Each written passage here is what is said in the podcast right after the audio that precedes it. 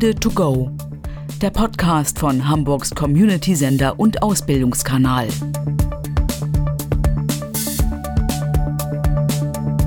Zukunftsdetektive Wege nach der Schule. Also meine Sehbehinderung ist mir da, glaube ich, weniger im Weg als die Menschen, die dann vielleicht nicht damit umgehen können, dass es Menschen gibt, die einfach anders sind und vielleicht mehr Hilfe brauchen und mehr Zeit.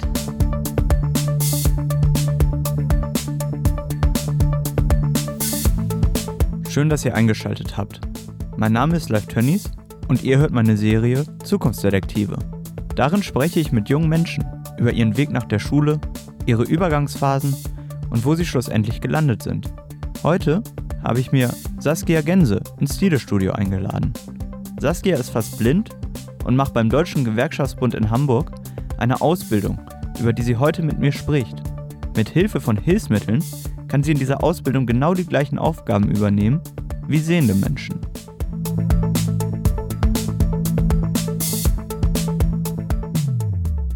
Zur Person. Saskia Gense, 23 Jahre alt, hat keine Geschwister und wohnt bei ihren Eltern in Hamburg. Hobbys: Reiten und Taekwondo. Lieblingsmusiker: Peter Maffay. Ging zur Handelsschule für Blinde und Sehbehinderte in Hamburg und macht seit Sommer 2018 eine Ausbildung zur Fachkraft für Büromanagement beim DGB in Hamburg. Saskia, du machst ja beim DGB eine Büromanagementsausbildung. Wieso hast du dich denn für diese Ausbildung entschieden? Zum einen, weil ich vorher schon an einer Schule war, die so ein bisschen in Richtung Wirtschaft und Verwaltung ging. Und daher hatte ich ja auch schon Kenntnisse, was so wirtschaftliche Themen angeht und ich halt auch einfach fit am Computer war. Und dadurch, dass ich halt eben fit war, schon in den ganzen Themen, habe ich eigentlich gedacht, das passt ganz gut zusammen und dann macht man auch die Schulausbildung nicht für umsonst, sondern kann vielleicht in der Berufsschule nochmal wieder ja, davon profitieren, was man schon gelernt hat. Hast du denn so das Gefühl gehabt, dass du durch deine Sehbehinderung in der Ausbildungssuche benachteiligt warst? Nicht wirklich. Man musste halt gucken, wenn man so Stellenanzeigen im Internet gelesen hat, wenn da schon stand, ja, Menschen mit Handicap werden bei gleicher Qualifikation bevorzugt genommen, dann hatte man halt eine reelle Chance, da auch irgendwie ranzukommen. Gab es auch Stellen, die gesagt haben, nee, geht gar nicht bei uns?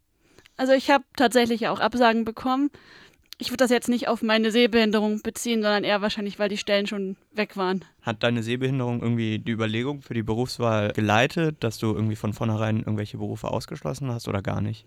Also Berufe ausgeschlossen, ja klar, so handwerkliche Tätigkeiten gehen nicht, aber so Büro, soziale Arbeit waren schon so Berufe, die ich machen wollte und da hat auch meine Sehbehinderung nicht so mit reingespielt. Und was hast du bei deiner Suche für Unterstützung erfahren? Einmal war ich mit meiner Mutter bei der Messe Einstieg, wo auch Betriebe sich vorgestellt haben, die Ausbildungsplätze anbieten. Und dann natürlich ganz viel von meinen damaligen Lehrern, die haben mir auch immer wieder gezeigt, wo ich mich bewerben kann und haben mir dann letztendlich auch die Lehrstellenbörse der IHK ans Herz gelegt. Und über diese Lehrstellenbörse der Industrie- und Handelskammer hast du dann auch deinen Platz, den du jetzt hast, gefunden? Ja. Du hast erzählt, dass du schon mehrere Absagen auch gekriegt hast. Musstest du dich dann neu motivieren, dann auch weiterzusuchen? Also am Anfang war es natürlich echt auch schon wieder eine Absage, aber es waren tatsächlich irgendwie nur ein, zwei, drei Absagen und dann ging es eigentlich immer, weil ich immer gleich, ich glaube, jede Woche irgendwie zwei Bewerbungen geschrieben habe und dann war es eigentlich nicht so schwer, sich wieder zu motivieren, weil man hatte ja immer noch irgendwie was, wo man drauf gewartet hat, dass die sich melden. Mhm. Und du arbeitest ja beim DGB. Was bedeutet das denn für dich, so bei einer Gewerkschaft zu arbeiten? Also ich habe mir da im Vorhinein gar nicht so viele Gedanken zu gemacht, dass es tatsächlich der Gewerkschaftsbund ist. Habe mich dann natürlich im Internet belesen und dachte so, okay, hört sich eigentlich spannend an. Und ja, mittlerweile interessiert es mich auch tatsächlich, was die Gewerkschaften aushandeln für Tarifverträge. Und so, das war vorher gar nicht so. In welchen Abteilungen wirst du eingesetzt? Also momentan bin ich im DGB Hamburg und davor war ich in der Personalabteilung und im öffentlichen Dienst. Und ja, dann kommt jetzt halt noch die Buchhaltung und Jugend und auch mal bei unserem Vorsitzenden im Vorzimmer. Also eigentlich querbeet. Und wo fandest du es bisher am spannendsten? Tatsächlich, das war gleich die erste Abteilung, Personal- und Organisationspolitik. Die Abteilung war halt gut zum Reinkommen, weil man da auch schon mal gesehen hat, welche Veranstaltungen haben wir eigentlich auf Bezirksebene und was muss passieren, wenn neuer Mitarbeiter eingestellt wird. Und so einfach diese ganzen Grundsachen da erstmal zu lernen und reinzukommen. Gibt es auch so eine Abteilung, auf die du dich jetzt noch besonders freust? Ja, ich glaube, darauf würden sich die meisten nicht freuen, aber es ist tatsächlich die Buchhaltung, weil ich Buchhaltung in meiner alten Schule hatte und da doch ziemlich gut drin war. Ich glaube, das kann dann nochmal ganz spannend werden. In deinem Ausbildungsbetrieb und von deinen Kollegen, wie wirst du da bei deiner Arbeit unterstützt? Also der Ausbildungsbetrieb selbst musste die Hilfsmittel nicht finanzieren und meine Kollegen, ja, wenn ich Aufgaben kriege, dann heißt es halt nicht, ja, in zehn Minuten muss das fertig sein, sondern vielleicht wäre schön, wenn es heute noch fertig wird oder wenn es in einer halben Stunde fertig ist, sodass ich dann von denen die entsprechende Zeit kriege, um das dann auch gut und richtig zu machen. Und was benutzt du für Hilfsmittel? Also ich habe einmal einen Computer, wo ein Sprachprogramm drauf ist und eine Vergrößerungssoftware, was quasi bedeutet, dass sich der Bildschirminhalt vergrößert, sodass ich das dann lesen kann. Und dann noch eine Punktschriftzeile, dass zum Beispiel, wenn man in Word irgendwas schreibt, der Inhalt auf dieser Zeile nochmal in Blindenschrift wiedergegeben wird. Und dann habe ich noch ein Bildschirmlesegerät, was man sich so vorstellen muss wie eine große Lupe, was Schriftstücke, die ausgedruckt sind, auch nochmal vergrößert. Und mit dem Lesegerät könnte ich mir aber auch gleichzeitig noch was vorlesen lassen. Und mit den Hilfsmitteln, die du hast, dann kannst du genau die Aufgaben übernehmen, die auch ein Sehender übernehmen kann.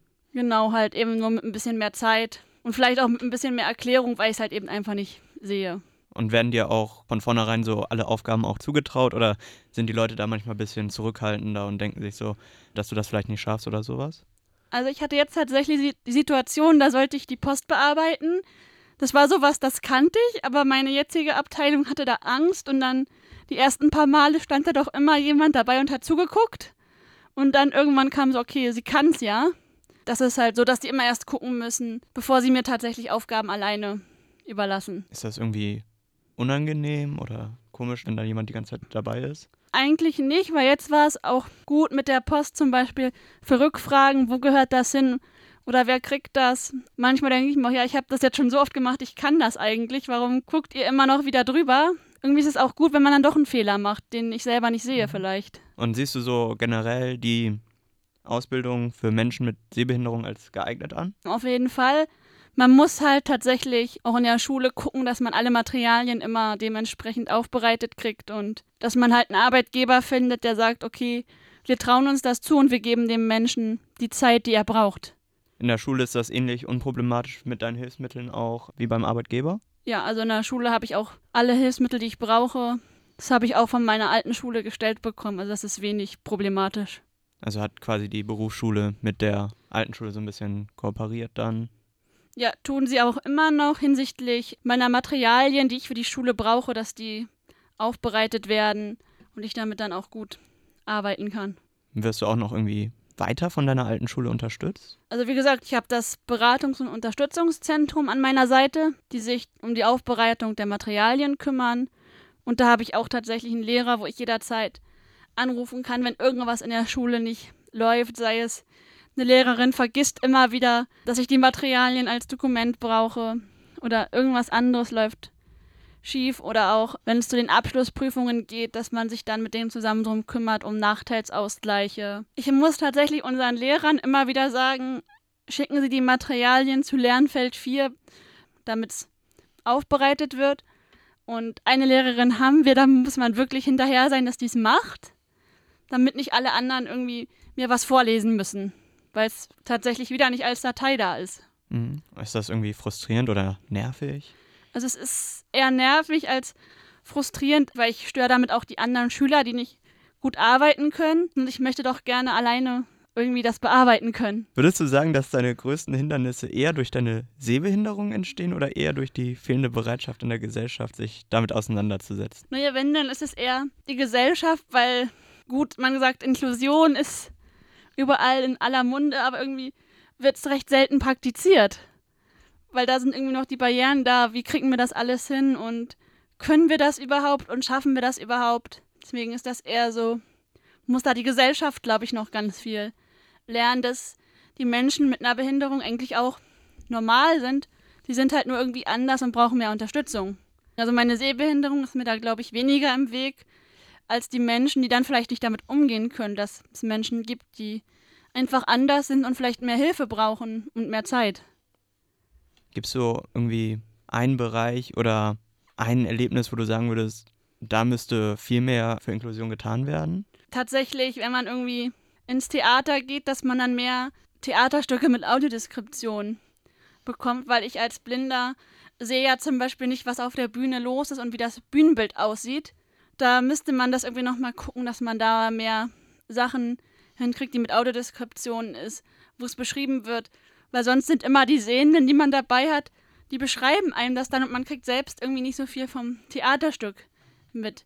Weil für Kinofilme gibt es das schon, dass es tatsächlich alles beschrieben wird, aber im Theater müsste das doch noch mehr ausgebaut werden. Wenn es eben Audiodeskription oder ähnliche Angebote gibt, ist das leicht, sich darüber zu informieren, ob es das gibt? Also beim Kino ist es relativ leicht, weil da gibt es eine App fürs Handy, die nennt sich Greta. Und da kann ich dann mir raussuchen im Kinoprogramm, okay, ich werde den und den Film gucken und gucke in der App nach, habe ich dazu eine Audiodeskription und kann mir die dann vorher runterladen und im Kino einfach abspielen lassen über Kopfhörer. Aber beim Theater ist es schon schwieriger, weil da muss man dann vorher anfragen, gibt es zu dem Stück eine Audiodeskription oder nicht. Manchmal hat man noch Glück und kriegt das irgendwie über den Blindenverein mit, aber dann brauche ich auch erst wieder die entsprechende App und dann muss das auch erstmal alles über das WLAN laufen und so. Also im Theater finde ich das schon schwieriger. Was sind denn deine größten Vorteile, die du durch deine Sehbehinderung hast? Ich glaube tatsächlich, dass ein Vorteil ist, dass ich die Menschen nicht nach Aussehen beurteile, sondern ja eher nach den Charaktereigenschaften, die sie haben, weil ganz viele gucken ja aufs Äußere und sagen, okay, die sieht nett aus, mit der will ich was zu tun haben, mit der will ich eher weniger was zu tun haben. Und als blinder Sehbehinderter achtet man halt eher drauf, wie sind die Menschen vom Charakter her. Und dann halt eben auch tatsächlich, dass ich mich sehr schnell und gut überall orientieren kann. Wenn ich mal so zwei, dreimal da gewesen bin, dann habe ich relativ gut die Orientierung drauf. Während sehende Menschen immer noch gucken müssen, wo ist denn jetzt der Raum und wo müssen wir hin und so. Ja. Hast du noch einen Tipp für andere junge Menschen, vielleicht auch mit Sehbehinderung, die irgendwie auf Ausbildungsplatzsuche sind, auf Studiumssuche? Also ja, man sollte nicht aufgeben und irgendwie immer weitersuchen, weil irgendwann findet sich der richtige Arbeitgeber oder auch der richtige Studienplatz, ähm, der einen annimmt. Und beim Studium kann ich nur noch mal sagen, da habe ich mich ja auch für beworben, dass man da vielleicht darauf achtet, dass man sich ja doch eher an einer kleineren Uni bewirbt, weil man da bessere Chancen hat, auch von den Dozenten nicht vergessen zu werden. Und bei einer Ausbildung ist es eigentlich genauso. Entweder man nimmt einen ganz großen Betrieb, die vielleicht schon Erfahrung haben oder tatsächlich auch was ganz Kleines, weil man da auch eher die Chance hat und die kleinen Betriebe meistens nicht so unter Druck stehen wie große. Also einfach immer weiter gucken und nicht aufgeben und ja. Und kannst du dir vorstellen, auch in dem Bereich nach deiner Ausbildung in der Zukunft weiterzuarbeiten? Nicht genau in dem Bereich, aber so ein Wunsch ist ja bei mir tatsächlich auch im DGB zu bleiben und dann vielleicht was in Richtung Gleichstellungspolitik oder Schwerbehindertenpolitik zu machen. Wieso ist das ein Wunsch von dir? Ich bin selbst schwerbehindert und da passt halt eben Schwerbehindertenpolitik schon echt gut, weil ich halt weiß, was Sache ist. Und Gleichstellung ist halt auch nochmal so ein Ding, dass die behinderten Menschen mit dem Normalen gleichgestellt werden. Das ist ja auch nicht selbstverständlich und das passt dann halt auch wieder. Danke, Saskia, für deine Zeit und das Gespräch über deine Ausbildung. Wenn dir diese Folge der Zukunftsdetektive gefallen hat, dann hinterlasse uns eine Bewertung. Wenn du Lust hast, mit uns darüber zu sprechen, wie es bei dir nach der Schule weitergegangen ist, oder uns Feedback geben möchtest, schreib an unseren Tide-Account auf Instagram, auf Twitter oder auf Facebook. Mein Name ist Live Tönnies. Tschüss und bis bald.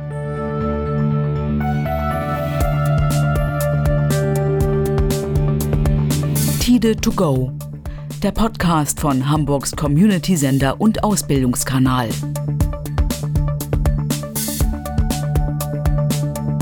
Zukunftsdetektive Wege nach der Schule.